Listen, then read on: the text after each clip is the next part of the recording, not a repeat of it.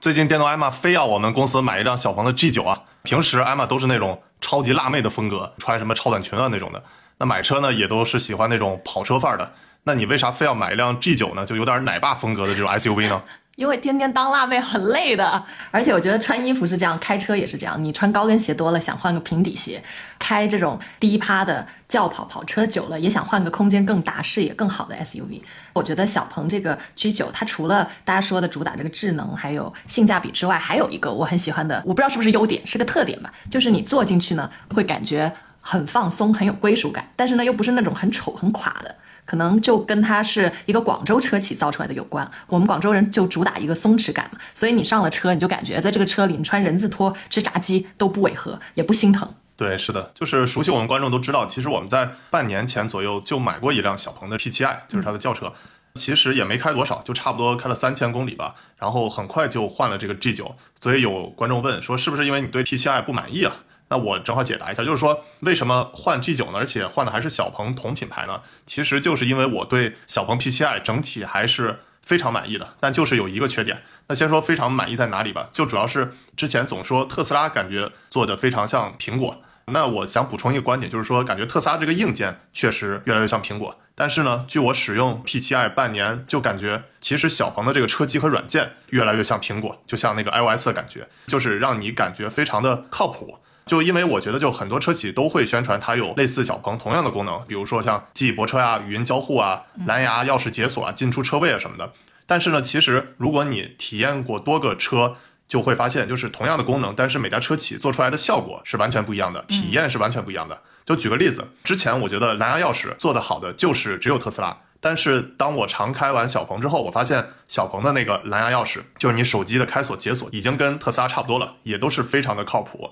但是呢，像有一些其他的这些新能车型就不太行，经常的失灵。再举个例子，就比如说小鹏的它的那个用手机去控制它这个进出的车位，甚至已经比特斯拉还要强了，连接的稳定性相当的靠谱。就这些细节整体组成来看，就是我觉得小鹏的这个车机体验是非常非常好的。嗯，而且就是再补充一点，你刚才除了车机还提到这个自动泊车，我也觉得小鹏的自动泊车做的非常好，这个也是没有对比没有伤害。就拿特斯拉和蔚来来跟小鹏比较吧，我觉得差别就很明显。特斯拉的泊车是会显得非常激进，它的速度很快，而且成功率呢，其实。超过一半吧都是不成功的，所以呢就让你觉得会慌。然后未来的那个自动泊车呢又过于保守了，一个很简单能停进去的车位，它的那个车速都很慢。所以这个小鹏它不只是说自动泊车的成功率高，而且是让你感觉那个体感车速都是很适中的。这个我觉得是需要很多调试的。对，而且这个小鹏不只有自动泊车，还有它那个停车场记忆泊车，其实是非常好用的。就是你直接进停车场，然后它就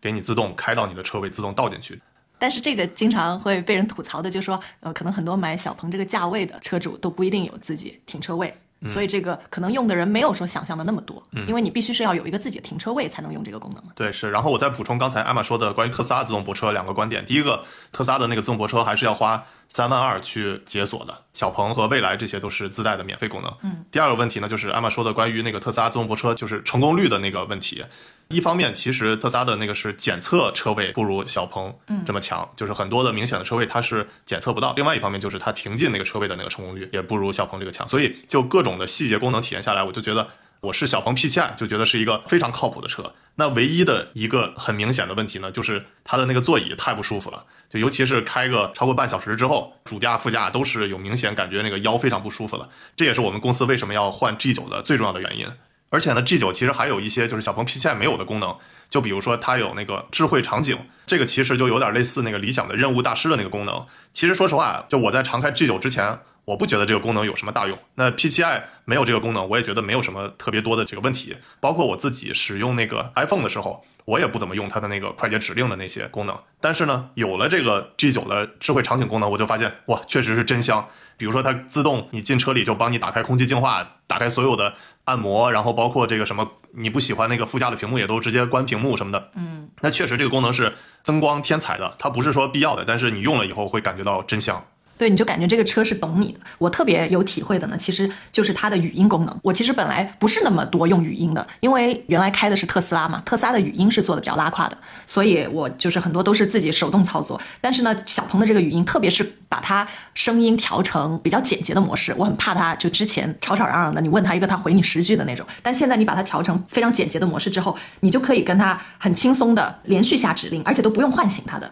就能按你的要求去操作。它呢，对于英文的识别还差点意思。比如说，你想用这个车机点首英文歌，它的识别率还是不稳定。但是中文的识别那太牛了，就是没有出错的。嗯，对对，英文的识别，我觉得也超过其他的这个车企的语音识别能力。你好，小 P 的这个语音交互功能，我目前觉得它还是废话会比较多一些。但是如果你把它完全关成那种静音的交互模式的话，其实就是非常爽的。所以它的这个语音交互是需要你慢慢调教的。对，而且还有就是它的反应的速度特别快，你一说它就能够反应过来。对对对，就是开始操作，这个感觉太爽了。就这种语音这种东西，如果不是说做的那么好的话，可能很多车主他就不会用。对，是经常之前是别的车，它唤醒以后还要停顿一下，这个就很不像那个人交流的那个自然语言的方式嘛。就你要掌握好它那个停顿的这个空隙时间，你再去说指令，你说早了也不行，说晚了也不行。所以这个就这个其实是非常细节的这些语音交互的点，就整个构成了小鹏的这个车机语音交互是让我非常满意的。所以呢，我也是换车也是坚持觉得这个小鹏 G9 是一个非常好的这个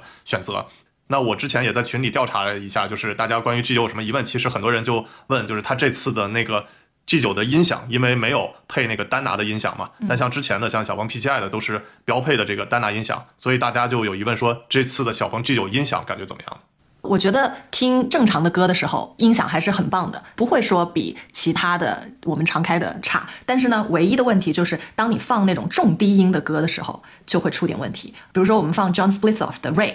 低音炮就直接就是那种震起来了，所以这个是会有影响。包括那个安河桥北 就上来那个低音鼓，它整个那个车有一些零件感觉都跟那个音响在震，有点那种小鹏之前那个砍掉的五 D 座舱功能在线的那种感觉。反正整个听感我也觉得跟那个丹拿音响差别不大。不过可能我们也不是这方面特别专业，对。但是就是说，作为普通人这样听的话，就感觉不是说差得很远。就是除了重低音的时候会有点影响，然后我觉得长测之后呢，我还发现这个车有一个缺点，就是它的城市 NGP 没有之前媒体日让大家试的，就在广州试的感觉那么好。可能他们那条路是就是重重复复训练过好多次嘛，而且能够有信心给媒体这样去试驾的，肯定就会表现更好。但其实你真正比如说在北京这个城市 NGP 开起来的话，还是差点意思。它主要的问题呢，就是会在一些不合时宜的时候变道。这个是我觉得体感最明显的，比如说有一个拐弯的时候，他就从一个车道想变到另一个车道，而且变道的那个车道呢后面还是有跟车的，这种就会让你非常担心。反正基本上呢，在城市的路段车一多的时候，你是能明显感觉到哪个是人在开，哪一段是这个开启了城市 NGP，那这个体感是不够好的。对，跟老司机的那个变道选择还是有差距的。我们之前在广州市 G 六的时候，其实它那个城市 NGP，我觉得表现已经非常接近老司机了。但是呢，在 G 九北京的城市去开的时候，其实它跟老司机差距还是很大的。它的那个变道，一个是选择问题，第二个就是变道并不果断，经常是变到半截，然后突然有一个车冒出来，它就停坏了，对，停到半截了。其实这个是体验非常不好的，所以我觉得这个城市 NGP 在北京还是有优化空间。我觉得可能也是因为这个北京和广州的这个司机道路周边情况其实都是有差别的，所以还是会有一些习惯问题需要去多适应。嗯，然后我们也再说说这个车自己开起来的感觉吧。嗯，它的那个双腔空悬，其实效果是我觉得还是挺明显的，尤其是过那种细碎的那些道路，它对那些震动过滤的是非常好的。我觉得这个其实是体验超过小鹏 P7i 的。然后呢，它的整个这个车，因为毕竟也是更大更重嘛，开起高速来其实是会感觉更稳。哎，那你觉得就是说这个 G9 选配里面有什么是必须选的？其实何小鹏自己是说，这个车主打的是二十五到三十万这个价位，但其实我们定的那辆就是所有东西加起来要超过三十二万。说实话，我觉得买 Pro 版本还是买 Max 版本呢？就是我觉得目前如果你不是做这种像我们媒体内容的话，我觉得 Pro 版本跑高速比较够了。那 Max 版本呢？我们买的一个是看好小鹏的这个在城市 NGP 的进化速度。另外一个呢，就是为了我们去媒体做内容去测试嘛。但是如果作为普通用户来说的话，我觉得比较成熟的这个 NGP 其实是在高速，我觉得 Pro 版本就比较够了。然后第二个呢，就是选它那个大电池还是小电池的问题。低配版五七零其实是你充百分之百的电的话，在城市里跑或者是跑一些短途高速是完全够用的。那我买了一个大电池版本，然后加上双腔空悬的话，价格到三十二万多了。其实这个价格也是不便宜的。大家根据自己的需求，其实电池也是可以低配一些，我觉得也是没有问题的。所以呢，我觉得如果你想把它当一个主要的车来去使用的话，其实它的低配版五七零的那个 Pro 版本就已经很够用了，而且它的大部分功能也都是标配的。那如果你是像我们这种做媒体内容，而且又想去尝鲜体验一些功能的话，那我觉得我的这个配置表到时候贴到视频版里，大家可以去参考。嗯，刚才我们也说了，就是长测了这么久，这个车唯二的缺点，一个就那个城市 NGP 还差点意思，第二个呢就是那个音响放重低音的时候会有些别扭。除此之外，其实这个车就真的没有什么短板，而且我觉得在这个价位里面找不到第二辆有这样体验的车。对，性价比非常高，而且是这个车机体验，刚才我们也说了，特别的靠谱。嗯，然后之前有观众也问，就是说看一些车评说这个 G 九的后排腿部空间局促。就问我感觉是不是类似？我其实觉得后排体验没有问题。我也觉得没有问题，而且我们俩都是那种超高个的。对，嗯，而且它本身这个车长轴距在这摆着嘛，车长四米八九，然后轴距二九九八，本身这个车就很大，所以它的这些空间是足够用的。而且这个后备箱打开以后，它那个空间巨大，所以我觉得这个不是问题。它的那个空间的利用率，我觉得确实不如像那个 G 六的优化的那么。得房率那么高，但是呢，我觉得它本身因为这个户型就大，所以就不需要搞那么高的那个得房率。对，所以我觉得这个完全不是问题。然后还有问我关于小鹏 P7i 的那个置换问题，就是我问了一下那个小鹏官方的人，其实整个下来这个价格供大家参考吧。我的那个车就大概半年前提车，开了差不多三千公里，原价是二十八万多，那它的预估价是二十一点五万元，而且小鹏的那个官方还补贴了一万提车的款，加上六千的那个智能驾驶的补贴款什么的，反正总共一点六万，总共算下来呢，相当于我的这个 P7i 折价了五万多。其实还是可以接受的，尤其是对于像我们这个经常买特斯拉的人来说呢，这个折价的我觉得还是挺不错的，因为毕竟小鹏的官方也会给你一些补贴，这样的话你在折价的就没有体感那么明显。然后顺便我还想给大家说一下，就是前两天也发了一条极客，就是我觉得大家的这个换车，其实我不建议参考我们的这个频率，就是你可以参考我们车的选择，但是不要参考我们的频率，因为其实我们公司买车有超过一大半的这个原因都是因为工作。一方面呢，我们是要做这个媒体内容，就经常比如说做播客聊的时候，那你是不是车主长期体验，其实这个专业性一聊起来就知道了。然后另外一方面呢，其实我们在做电动车出海嘛，所以我们经常要买些车，可能会运到国外。就比如说我们年初的时候就买过一辆埃安，就运到迪拜嘛。那整个算下来，其实这个成本是不低的。我粗算下来，每年的这个买车的这个折价、养护、停车费用差不多五十万元左右。但是呢，这是我们的生产力工具。对我们来说很有必要，但是作为普通的消费者来说，几年换一辆车就足够了，就没有必要去像我们那样换车那么频率那么高。哪怕你有钱，我也觉得买车这件事情也是要三思的，毕竟办各种手续也是挺麻烦的嘛。对，然后看我们买了啥，其实还是挺能说明问题的。因为其实我们喜欢的或者我们试过的车很多，比如说我自己个人，如果是 SUV 的话，我其实不看价格的话，我最喜欢的是路特斯的 Electra。但是做人不能不看价格，它那辆车其实是真的把外观和空间平衡的特别好，嗯啊，而且是无论你开起来还是坐起来都很爽的那种。但是就是实在太贵了，最最基础的裸车价都要八十二点八万。所以，如果是真的花钱的话，我也愿意更愿意花在跑车上这个价格，而不是一辆 SUV。然后还有我们试的另外一辆也很喜欢、超级被市场低估的车呢，就是那个凯迪拉克的 Lyric。基本很多人都觉得这车要凉了。它比较惨的一点就是它很多好的东西其实都是在你开起来之后才能有体感，比如说它底盘巨稳。其实高速飙到一百二都没啥感觉，就跟其他的电车有很大区别。因为电车总体来说就是速度一上去就让人感觉有那种轻飘飘的不安全感，但是凯迪拉克这个车完全没有。而且呢，它既有这种传统车企的强的地方，也有新势力，比如说像语音啊、辅助驾驶啊这些。没想到就是凯迪拉克这个车也做的那么好，但是它那个开门的方式实在太反智、太傻叉了。所以就直接把我们劝退了。嗯，对，还是回归我们之前的观点，就就经常有人说什么 BBA 啊、凯迪拉克就这种传统车企做的这个电动车是杂牌车，但其实我觉得这话可能放在两三年前左右可能是成立，但是现在我觉得这些传统车企它也不是傻的嘛，其实他们进步也是挺明显的，而且很多他们造传统车的这些经验，在这个电动车上也延续下来了。比如说刚才阿玛说的，就凯迪拉克的这个底盘，其实确实是有很多还是我们值得去学习的。那最后我想问艾玛一个问题，就是我觉得你不只是对这个小鹏 G 九这辆车态度一百八十度的大转变，其实你对这个小鹏整个这个品牌，我觉得也是态度一百八十度大转变。我记得两三年前，我们还因为这个小鹏和特斯拉的那个就是事件，之前他们不是有 beef 嘛，然后还吵起来。我们好像是第一次因为这种工作吵架。对，因为你是那个特斯拉铁粉嘛，对吧？然后我说这个小鹏做的也不错，你整了还生气了嘛，对吧？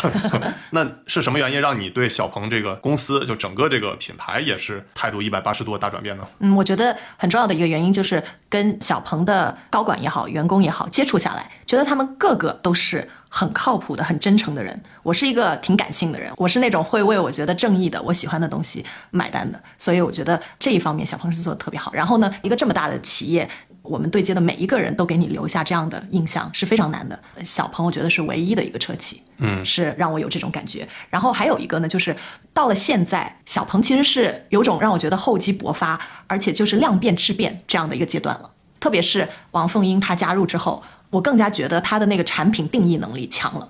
哪一些东西要抓，哪一些短板要补的这个能力也变强了。所以在这样的一个阶段，我觉得是一个入手小鹏的很好的机会。而且还有呢，就等你你经常分析它的财报嘛，它现在还是处在卖一辆亏一辆的阶段，也从一个侧面反映出这个车的性价比其实是高的。那我很喜欢，无论是买产品也好，入股票也好，我都是更喜欢买那种产品力大于品牌力的产品。所以我现在会对特斯拉没有原来那么上头。对，反正长期关注我们的朋友都知道，在今年初的时候，小鹏被骂的最多的时候，其实我们是在节目里头就觉得这个小鹏没有大家说的那么差。而且其实是有很多亮点，做得非常好的。而且我们自己也是买一辆车去支持小鹏。现在其实小鹏基本上缓过劲儿来很多，就手握的 G 六的订单量也不少，然后 G 九也是订单量也不错。那现在我觉得小鹏缓过来了，这个我们是为小鹏很开心的。而且还有就是像艾玛说的，我们越来越感觉就是说，接触车企的人越多的话，其实他们的这个产品跟他们这个企业的人的风格是非常相似的。就是小鹏的好处就是说人很踏实，而且很实在。就我们跟他们交流的时候，包括我们在做媒体内容的时候，我们